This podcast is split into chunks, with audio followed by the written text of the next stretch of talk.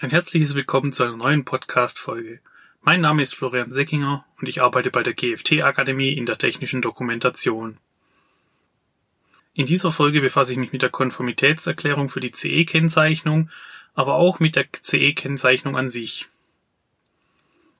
Hersteller sind verpflichtet, für diverse Produkte eine CE-Kennzeichnung an ihrem Erzeugnis anzubringen, bevor dieses auf dem europäischen Warenverkehr in Umlauf gebracht werden darf. Hersteller von Maschinen müssen das beispielsweise tun, aber auch andere Richtlinien fordern dies. Beispielsweise wie die EMV-Richtlinie oder die Niederspannungsrichtlinie für unterschiedliche Arten von Produkten eine CE-Kennzeichnung fordern. Mit der CE-Kennzeichnung bestätigen die Hersteller, dass ihre Produkte allen Anforderungen aus den für ihr Erzeugnis zutreffende EU-Richtlinien einhalten. Diese Konformität mit den Richtlinien bestätigen die Hersteller mittels der Konformitätserklärung.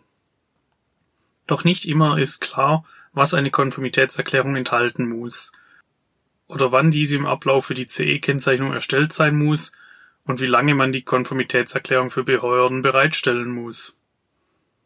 Diese Folge soll ein bisschen die wichtigsten Punkte aufzeigen. Zuerst gehe ich auf den Ablauf einer CE-Kennzeichnung ein.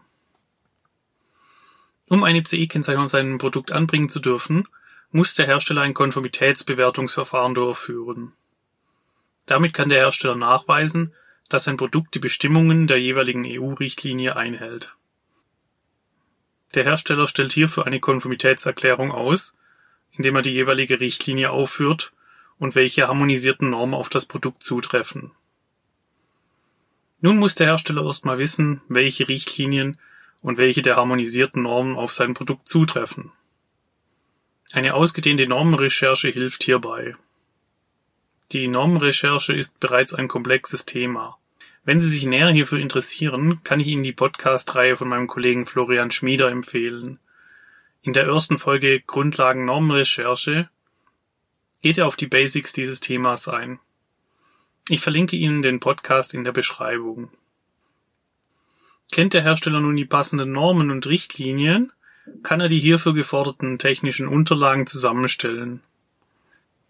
Die für das Produkt zutreffenden Richtlinien nennen auch meistens, welche Inhalte die technischen Unterlagen umfassen müssen. Häufig wird eine Betriebsanleitung gefordert. Die Maschinenrichtlinie will beispielsweise, dass in der Betriebsanleitung auch die EG-Konformitätserklärung oder ein Dokument vorkommt, das diese inhaltlich mit Einzelangaben zu Maschinen wiedergibt. Mit der Zusammenstellung der technischen Unterlagen kann sich der Hersteller dann auch mit der Erstellung der Konformitätserklärung befassen. Die Details der Konformitätserklärung finden sich in den Angaben zu den jeweiligen EU-Richtlinien. In diesen ist festgehalten, welche Produkte eine Konformitätserklärung benötigen und welchen Umfang diese umfassen. Der Inhalt der Erklärung weicht je nach anzuwendender Norm ab und kann unterschiedlich groß ausfallen. Fällt ein Produkt unter mehrere europäische Richtlinien, genügt es eine Konformitätserklärung auszustellen, welche alle Richtlinien nennt. Zu beachten ist, dass manche Richtlinien die Anwendung einer anderen Richtlinie ausschließen. Die Maschinenrichtlinie und die Niederspannungsrichtlinie sind solch ein Fall. Diese schließen sich gegeneinander aus und dürfen nicht zusammen auf der Konformitätserklärung aufgeführt werden. Produkte wie für den häuslichen Gebrauch bestimmte Haushaltsgeräte, gewöhnliche Büromaschinen oder Audio- und Videogeräte fallen ausschließlich unter die Niederspannungsrichtlinie. Der Hersteller bzw. eine bevollmächtigte Person des Herstellers unterschreibt handschriftlich die Konformitätserklärung. Eine eingescannte Unterschrift ist für die Gültigkeit der Erklärung ausreichend. Der Kunde des Herstellers erhält je nach anzuwendende Richtlinie wie Druckgeräte-Richtlinie, Maschinenrichtlinie oder ATEX-Richtlinie eine Kopie der Konformitätserklärung separat oder in der Betriebsanleitung mit eingebunden. Das Original der Konformitätserklärung muss der Hersteller in jedem Fall den Aufsichtsbehörden unverzüglich zur Verfügung stellen. Der Hersteller muss die Konformitätserklärung für mindestens zehn Jahre lang aufbewahren um es bei Verlangen einer Behörde vorweisen zu können. Wie sieht es mit der Bezeichnung der ausgestellten Konformitätserklärung aus? Wir haben ja jetzt schon EG-Konformitätserklärung und EU-Konformitätserklärung gehört. Die Richtlinien, die vor 2011 veröffentlicht wurden, sind noch unter der damaligen Europäischen Gemeinschaft herausgekommen. Für Konformitätserklärungen unter dieser Richtlinie gilt noch die Bezeichnung EG-Konformitätserklärung, wie das beispielsweise bei der noch aktuellen Maschinenrichtlinie der Fall ist. Neuere Fassungen von Richtlinien, wie beispielsweise die Niederspannungsrichtlinie, sind von der Europäischen Union veröffentlicht worden. Für Produkte unter dieser Richtlinie ist eine EU-Konformitätserklärung zu erstellen.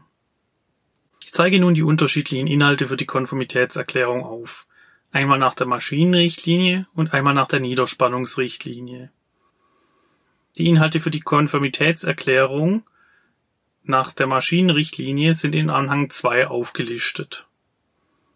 Die Angaben in dieser Richtlinie unterscheiden sich zwischen einer EG-Konformitätserklärung für Maschinen und einer EG-Einbauerklärung für unvollständige Maschinen.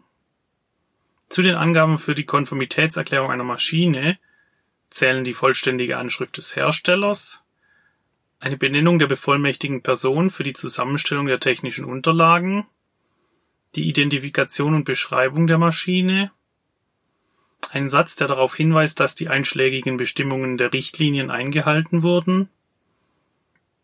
Falls ein Baumusterprüfverfahren durchgeführt wurde, ist die benannte Stelle anzugeben sowie die Nummer der EG Baumusterprüfbescheinigung.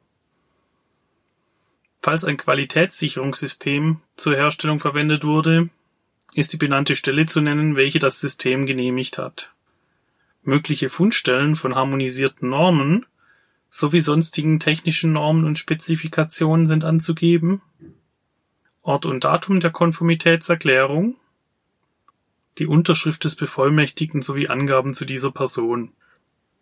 Zu den Angaben einer Einbauerklärung für unvollständige Maschinen zählen die Anschrift des Herstellers, Identifikation und Beschreibung der unvollständigen Maschine, angewandte Normen und Normenteile, Benennung der bevollmächtigten Person für die Zusammenstellung der technischen Unterlagen, Angabe eines Hinweises, dass die unvollständige Maschine erst dann in Betrieb genommen werden darf, wenn die Konformität mit der vollständigen Maschine festgestellt wurde, eine Erklärung, die auf die Verpflichtung hinweist, dass staatlichen Stellen auf begründetes Verlangen die technischen Unterlagen zu übermitteln sind und auch die Form der Übermittlung anzugeben ist.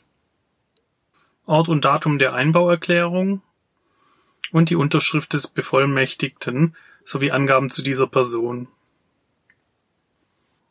Im Anhang 4 der Niederspannungsrichtlinie sind die Inhalte für eine EU-Konformitätserklärung aufgeführt. Hierzu zählen die Produktangaben, also das Modell, die Produkt- bzw. Seriennummer, Daten zum Hersteller mit Name und Anschrift, ein Hinweis, dass der Hersteller die alleinige Verantwortung für die Ausstellung der Konformitätserklärung trägt, der Gegenstand der Erklärung, die das elektrische Betriebsmittel klassifiziert, ein Vermerk, dass der beschriebene Gegenstand die einschlägigen Harmonisierungsrechtsvorschriften der Europäischen Union erfüllt, die Angabe von harmonisierten Normen die der Konformität zugrunde liegt, oder die passende technischen Spezifikationen mit Bezug zur Konformität.